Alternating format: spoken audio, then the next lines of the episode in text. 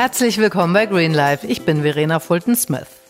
Kaum etwas hat einen so großen Einfluss auf unser Klima wie die Herstellung unserer Lebensmittel.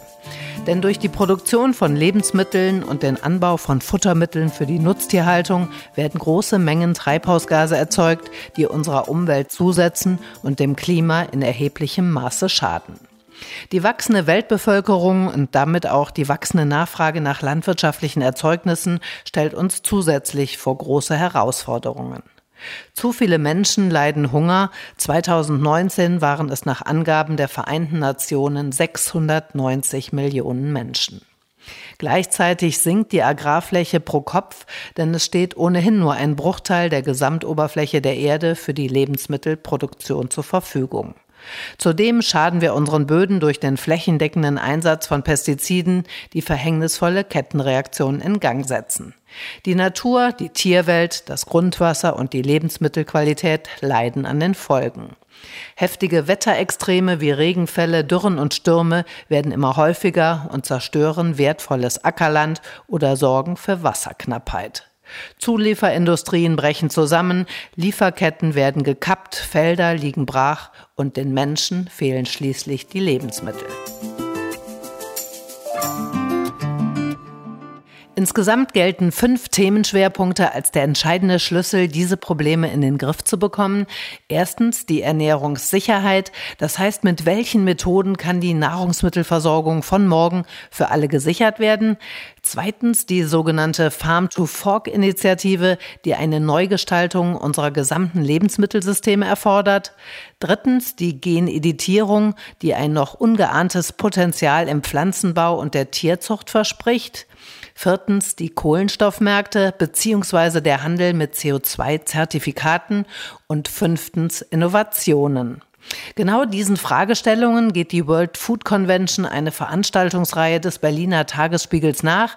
Jedes Jahr bringt die Veranstaltung internationale Entscheider aus Wirtschaft, Wissenschaft und Politik mit NGOs und aufstrebenden Start-ups zusammen, die sich alle gemeinsam für ein globales Umdenken und die Ziele einer nachhaltigen Entwicklung stark machen.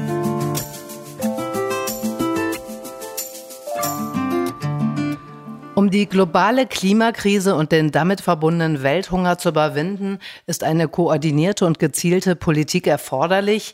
Wie diese konkret aussehen kann und welche Maßnahmen und Impulse dafür erforderlich sind, bespreche ich heute mit Susanne Ehlerding vom Verlag der Tagesspiegel, die uns einen Einblick in die aktuellen Strategien der Politik und der World Food Convention gibt. Herzlich willkommen bei Greenlife, Frau Ehlerding.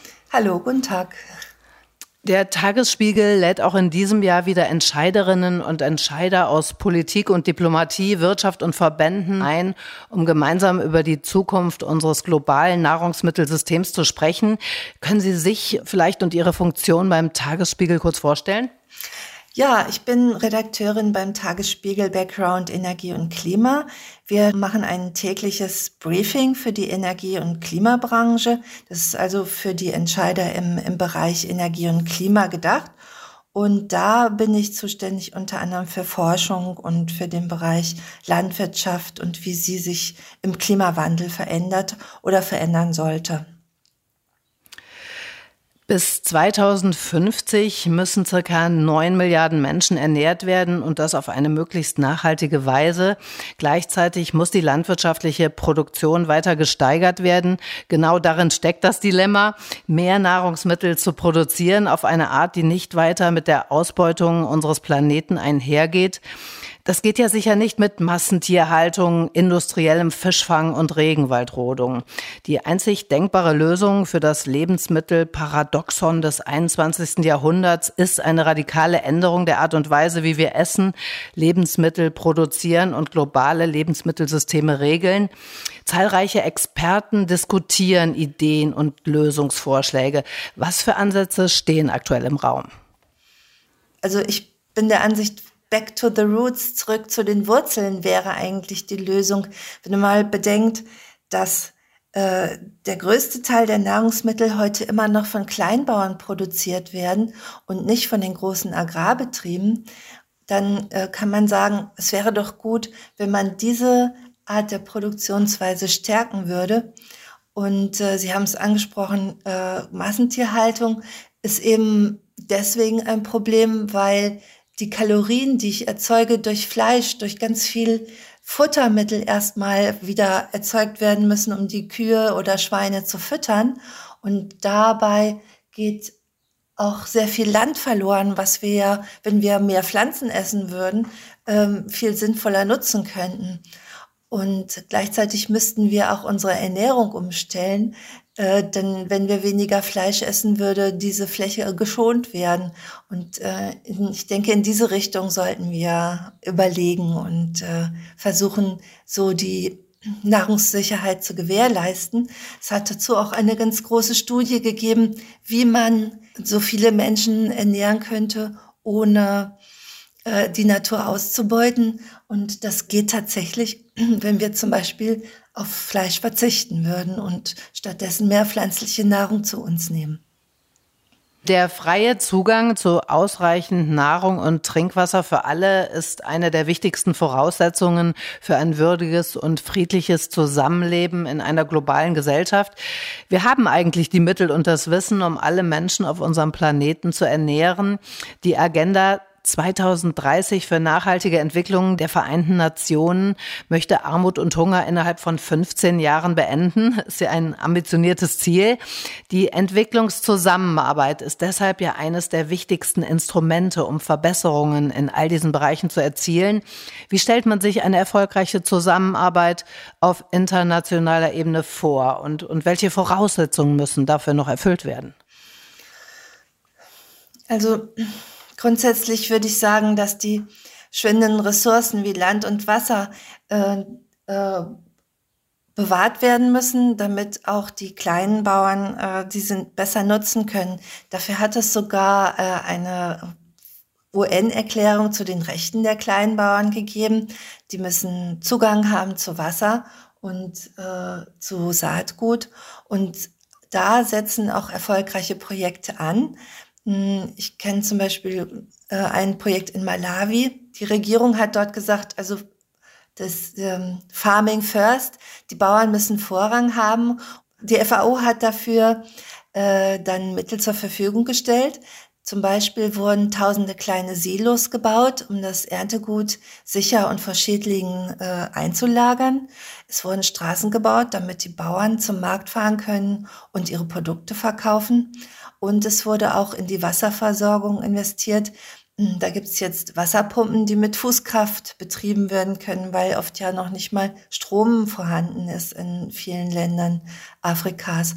Und ähm, wenn man die Bedürfnisse der Kleinbauern nach vorne stellt und das, was sie brauchen, glaube ich, dann haben wir da schon einen ganz guten, eine gute Richtschnur dafür, was international passieren muss. Mhm. Es geht eben darum, in Zukunft Konzepte zu entwickeln, die vor allem den Menschen in den klimatisch schwierigen Gebieten helfen sollen, eine nachhaltige Landwirtschaft aufzubauen, mit der sie eben unabhängig von Hilfsorganisationen und frei von Armut und Hunger leben können. Man will die Kleinbauern in den Entwicklungsländern unterstützen, ihre Ernten und ihr Einkommen zu steigern. Die Herausforderungen sind ja dort ganz andere als bei uns. Es herrscht, Sie haben das gerade schon angesprochen, Wasserknappheit, die Böden sind oft in einem schlechten Zustand, es fehlt den Menschen an Know-how. Viele Ansätze sind mir da oft so theoretisch und es fehlen auch die Instrumente für die praktische Umsetzung. Wie, wie sieht die Unterstützung der Menschen vor Ort tatsächlich aus? Ja, das kann man jetzt natürlich für die ganze Welt schlecht sagen, aber ich denke, das Leitbild ist äh, oft immer noch Exportorientierung. Es soll ähm, Einnahmen generiert werden dadurch, dass äh, landwirtschaftliche Produkte exportiert werden. Und das äh, geht mit den Bedürfnissen der Menschen oft nicht äh, direkt einher. Die wollen ja erst erstmal die äh, selbst erzeugten Lebensmittel verzehren.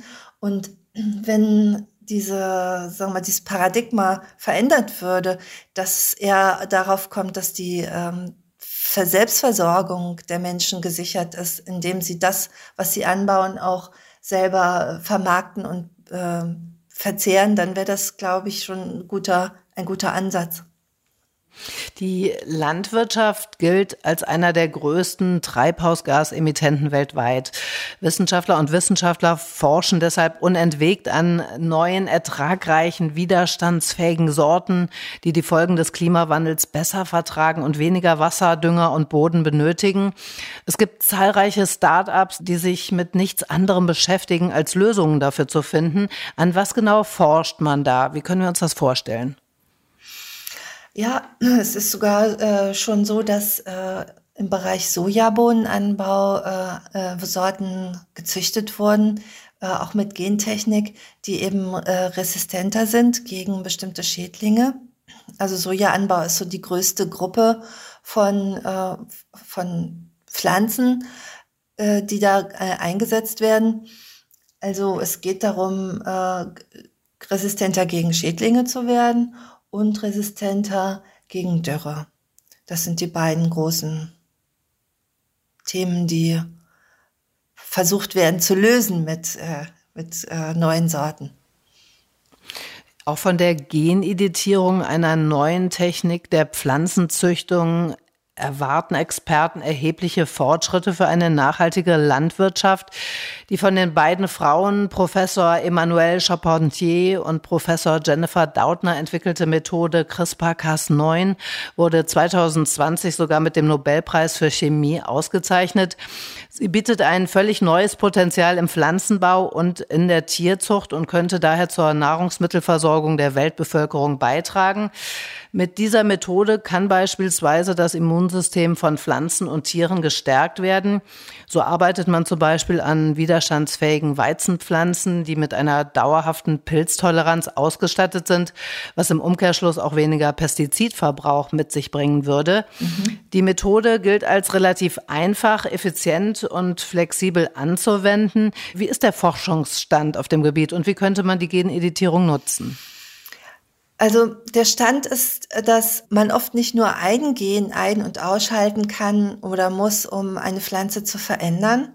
Und ich glaube, dass es äh, vielleicht so die Hoffnung ist, ähm, man schaltet ein Gen ein oder fügt ein neues Gen ein und wups ist die Pflanze äh, wunderbar resistent.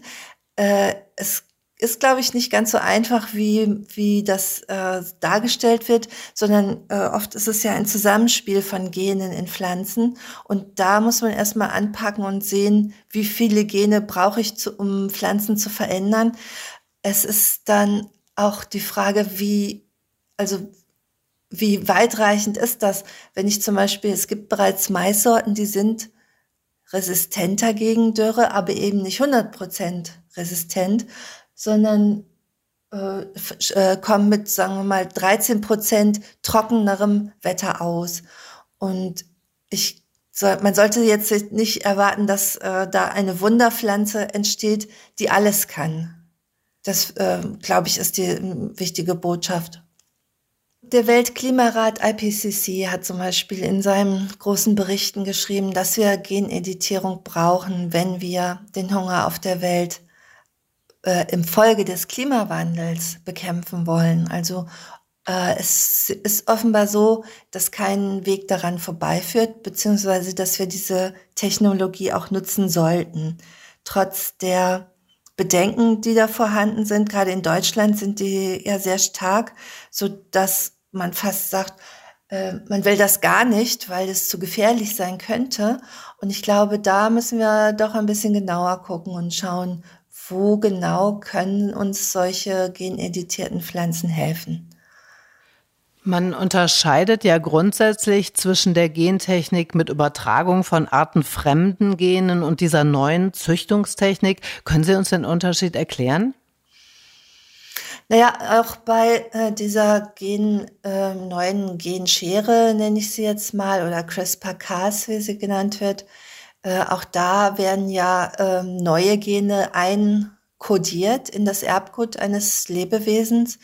Äh, ich denke, da ist der Unterschied gar nicht so groß. Ähm, auch äh, wie bei Züchtungen zum Beispiel versucht man ja schon seit Jahrtausenden auf natürliche Weise äh, gewünschte Eigenschaften äh, an Nachkommen weiterzugeben und ungewünschte auszusortieren.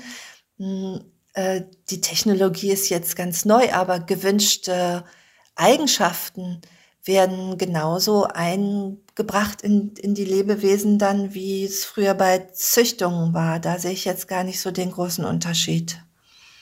Die Zulassung der Geneditierung ist ja international sehr unterschiedlich geregelt. Wissenschaftler bemängeln, dass es eben keinen Grund gibt, Pflanzen als gentechnisch veränderte Organismen zu regulieren, die sich nicht von klassischen unterscheiden. Sie kritisieren, dass sich Europa mit dem geltenden Gentechnikrecht gegen Innovationen stellt. Mhm. Und es ist natürlich auch leicht, als Europäer mit vollem Bauch Innovationen abzuwiegeln, die äh, aber Menschenleben retten könnten und Hunger beenden stattfinden würde. Müssen die politischen Bedingungen nicht dem Stand der Wissenschaft angepasst werden? Naja, es kann ja auch ähm, durch eine ganz natürliche oder sagen wir einen Vorgang, der wie in der Natur passiert, und das ist CRISPR-Cas, äh, können ja dennoch Organismen entstehen, wo man nicht genau weiß, wie verhalten sie sich dann in der Natur. Ähm, also es ist nicht ausgeschlossen, dass dennoch äh, unerwünschte Nebenwirkungen auftreten. Und ähm, der Europäische Gerichtshof hat ja in seinem umstrittenen Urteil, auf das Sie eben anspielen, vor ein paar Jahren gesagt, ähm, ihr könnt es machen, aber ihr müsst die Pflanzen genauso dann äh, monitoren und die Ergebnisse dieser also wie, wie diese Pflanzen dann wachsen und wie sie sich in der Natur verhalten, müsst ihr genau dokumentieren. Es ist also nicht verboten, diese neue Technologie anzuwenden, aber die gewisse Vorsicht wird zum Beispiel auch vom Bundesamt für Naturschutz durchaus ähm, positiv gesehen und ähm, äh, die Präsidentin hat gesagt, wir müssen schon ein bisschen schauen, was passiert denn dann genau mit diesen Organismen, die genverändert sind. Also vielleicht ein Beispiel ähm, diese Mutationen des Coronavirus sind ja auch auf ganz natürliche Weise entstanden. Es kommt jetzt aber dann dazu, dass dieses, dieses Virus viel ansteckender ist und teilweise auch schwerere Krank Krankheitsverläufe verursacht. Also nur weil etwas ähm, auf natürliche Art und Weise manipuliert wurde, ein Lebewesen, muss es nicht heißen, dass es deswegen unschädlich ist. Und diese Vorsicht scheint mir doch angebracht. Es wird in Zukunft weiterhin diese zwei Züchtungsstrategien geben. Die eine, die auf der traditionellen Kreuzzüchtung basiert und die vor allem die Ökozüchter erfolgreich verfolgen und eine, die auf Genomeditierung basiert. Beide sollen ja in friedlicher Existenz weiter intensiv verfolgt werden. Das ganze Thema ist gesellschaftlicher sehr umstritten, haben wir gerade schon gesagt. Es herrschen viele Vorurteile und die Differenzierung müsste viel breiter gesellschaftlich diskutiert werden. Es fehlt an Aufklärungsarbeit. Da muss sich ja einiges tun. Wie wird dem entgegengewirkt? Hm, also ich glaube, da gibt es jetzt keine Strategie von oben. Das ist ein gesellschaftlicher Diskurs, den wir alle führen müssen. Und die sagen wir, verbreitete Skepsis in Deutschland gegenüber neuen Technologien, die können wir, glaube ich, äh, nur durch geduldige Aufklärungsarbeit äh, verändern. Auch äh, Europa muss natürlich offen für Innovationen bleiben und darf internationale Ziele nicht aus den Augen verlieren. Der Rechtfindungsprozess in Europa funktioniert nur mit der Einbeziehung der Mitgliedstaaten. Man braucht einen gemeinsamen Konsens, um global etwas zu erreichen, sonst gibt es keinen Weg nach vorne. Wie wird das diskutiert? Wie kann das gelingen? Der Mechanismus ist eigentlich immer gleich. Die EU-Kommission mit ihrem Apparat von Experten macht Gesetzesvorschläge. Die EU-Kommission ist ja die einzige laut EU-Recht, die Vorschläge für Gesetze machen kann.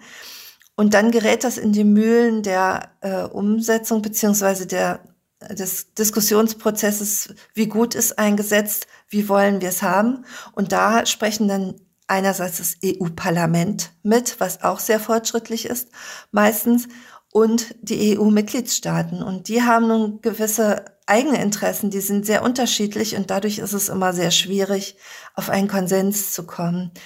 Äh, wir kommen um diesen Aushandlungsprozess, den ich eben auch schon auf Ihre letzte Frage äh, erwähnt habe, kommen wir nicht drum rum. Ne? Und ähm, man kann die Probleme, äh, die es gibt, die Widerstände, die es gibt äh, gegen neue Technologien, glaube ich, äh, da kommt man nicht um einen Aushandlungsprozess drum herum, dass wir ähm, die besten Argumente austauschen, um nachher zu einem Konsens zu kommen. Und was man tun kann, ist, man, was oft so gemacht wird, man löst die Probleme dann mit Geld ne, und gibt denjenigen, die Widerstände und Bedenken haben, Fördermittel, damit sie zustimmen zu neuen äh, engagierten oder ambitionierten Gesetzesvorhaben.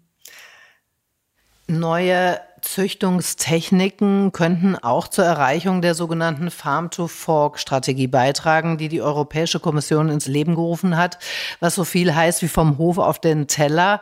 Bei dieser Strategie handelt es sich um einen Plan für die nächsten zehn Jahre. Sie zielt darauf ab, das europäische Lebensmittelsystem nachhaltiger zu gestalten und seine Auswirkungen vor allem auf Drittländer zu verringern. In vielen Bereichen setzt man auch hier auf Innovation und Technik. Die Strategie soll auch dazu beitragen, dass die EU bis 2050 klimaneutral wird. Welche entscheidenden Maßnahmen umfasst die Strategie? Die Strategie hat ein sehr ehrgeiziges Ziel gesetzt. Sie will äh, einen Großteil der Anwendung von Pestiziden senken. Also äh, und es soll äh, der Anteil des äh, Ökolandbaus verstärkt werden. Ähm, klimaschädliche Subventionen sollen gestrichen werden, die Tiere sollten artgerechter gehalten werden. Äh, man muss allerdings dazu sagen, das ist erstmal eben nur eine Strategie, die noch nicht in Gesetze übersetzt ist. Das wird aber kommen.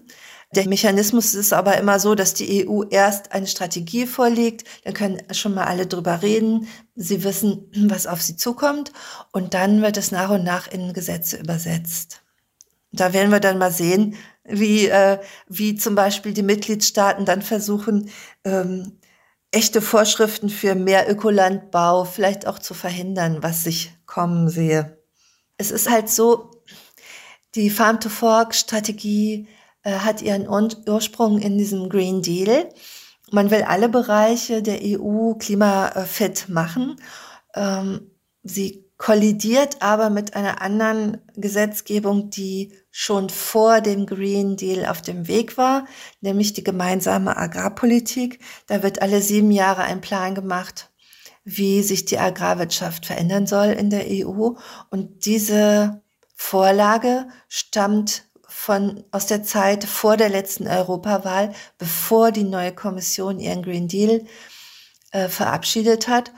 Und nun haben wir einen, einen Tanker, der bereits auf Kurs ist, die EU-Agrarpolitik mit ihren alten Denken, also sie kommt so aus der alten Welt von äh, mehr Produktion durch äh, Pflanzenschutz mit äh, chemischen Mitteln zum Beispiel. Und nun äh, steht da ein neues Paradigma am Horizont, was aber noch keine Gesetzeskraft hat.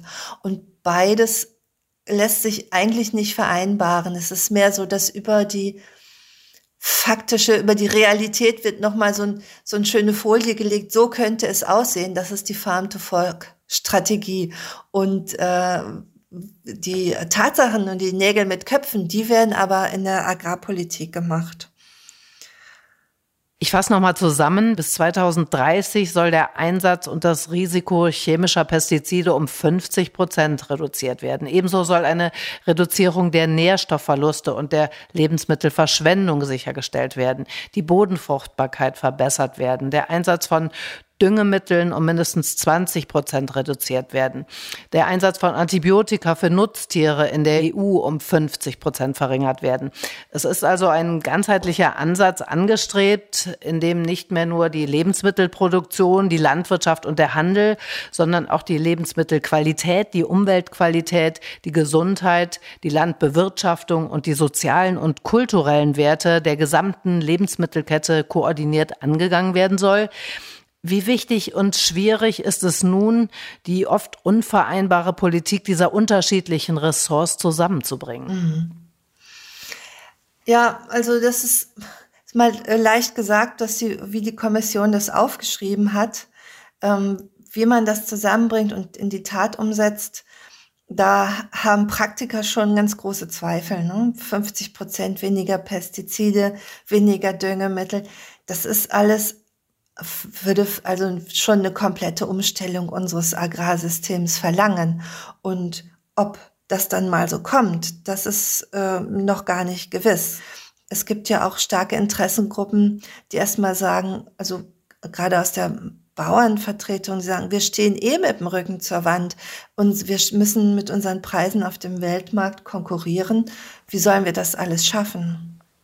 Vor allem im Hinblick auf äh, den steigenden ja, Lebensmittelbedarf, ne? global gesehen.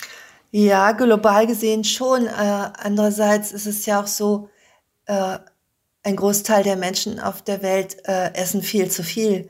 Ähm, Gerade hier äh, in Europa haben wir ja eher das Problem von Übergewicht als von Mangelernährung. Ähm, die EU an sich würde, denke ich, mit diesen neuen Vorschriften zurechtkommen. Das ist, glaube ich, nicht das Problem.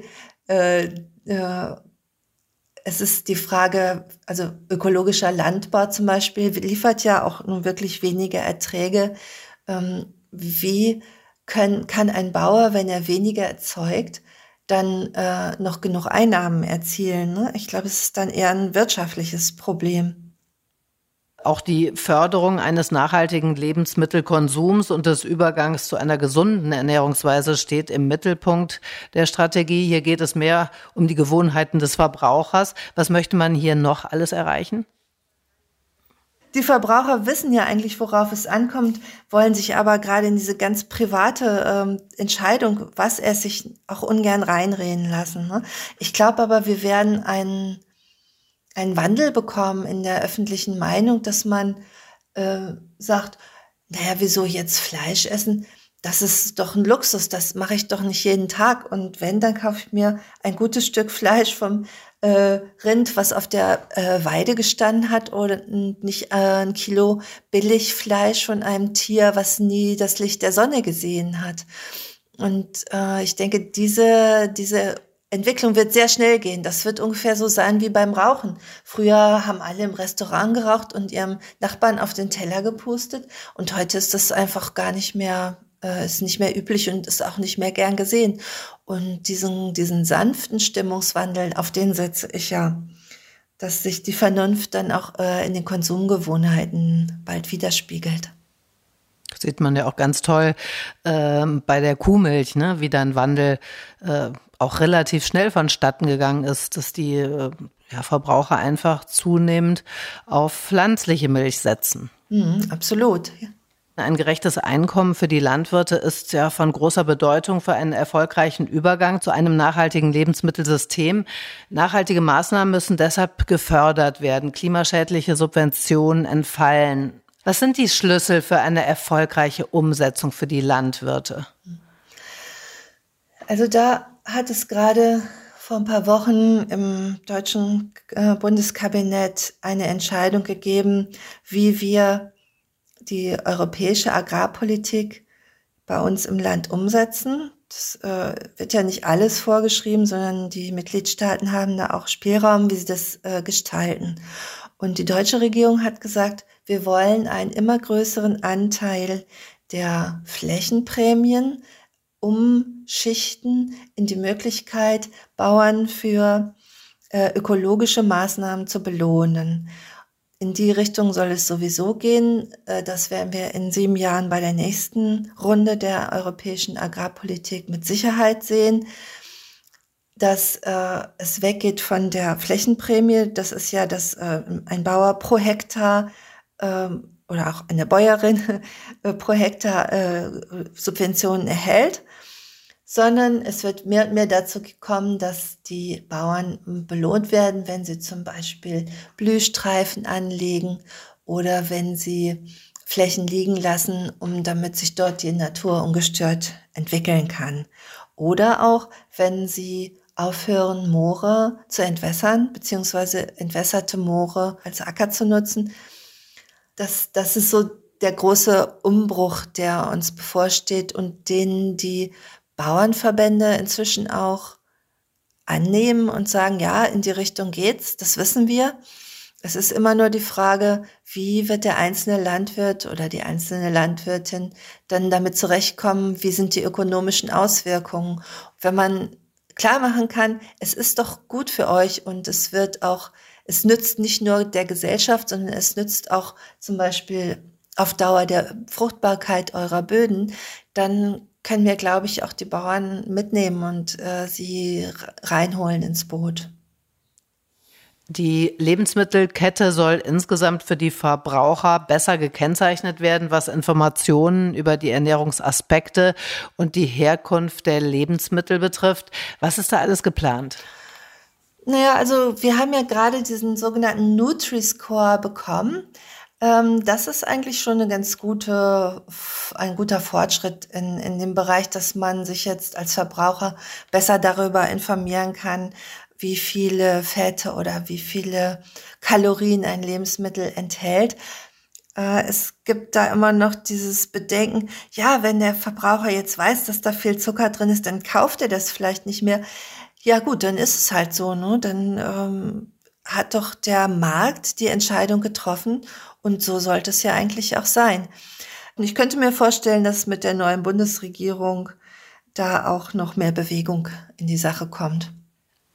Auch Unternehmen werden ja Maßnahmen ergreifen müssen, um ihren biologischen Fußabdruck zu verringern und ihre Lebensmittel in Einklang mit den Richtlinien für eine nachhaltige Ernährung zu bringen.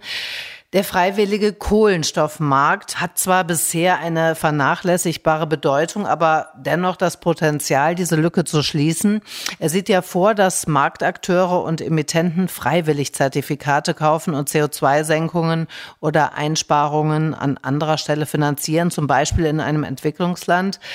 Welche Anreize sind am vielversprechendsten, um zügig Erfolge zu erzielen und vor allem alle zu motivieren, die unvermeidbaren Emissionen auszugleichen? Die Regeln dafür sind nicht offiziell. Da gibt es zwar Bemühungen von der Wirtschaft, äh, Regeln aufzustellen. Es gibt eine ganz große Initiative unter dem Ex-Chef der Bank von England, Mark Carney, der sich auch immer schon für äh, Klimaschutz eingesetzt hat, sehr glaubwürdig eingesetzt hat. Aber äh, das Konzept negative Emissionen kommt eigentlich aus der Betrachtung ein ganzes Land. Ein ganzes Land äh, hat Industrie, die äh, stößt CO2 aus, aber ein ganzes Land hat auch Wälder und die saugen dann CO2 auf. Ein Unternehmen hat das normalerweise nicht. Das Interesse der Unternehmen, Emissionszertifikate zu kaufen oder Verschmutzungsrechte, liegt eigentlich eher in einem Marketingaspekt, nämlich zu sagen, ja, unsere Produkte sind ähm, zum Teil eben äh, zum gewissen Anteil auch klimabelastend durch die Emissionen, die bei der Erzeugung entstehen. Aber wir haben uns ja sozusagen freigekauft durch äh, den Kauf von Emissionszertifikaten. Und dieses Modell funktioniert meiner Ansicht nach nicht. Denn mh, hm, es ist ja auch so, mit dem Klimaabkommen von Paris muss ja jedes Land ähm, seine Emissionen mindern. Hm, das Interesse jetzt äh, zu sagen, okay, diese Emission aus dem und dem Waldstück oder der und der Plantage, die jetzt neu gepflanzt wurde, die können wir nicht mehr auf unsere eigenen Treibhausemissionen anrechnen, sondern die gehören jetzt Unternehmen XY, ähm, ist äh, nicht zukunftsfähig, weil jeder eigentlich für sich sehen möchte, dass er, äh, jedes Land für sich sehen möchte, dass es klimaneutral wird. Unternehmen sollen lieber transparent sein, welche Emissionen entstehen bei der Herstellung ihrer Produkte.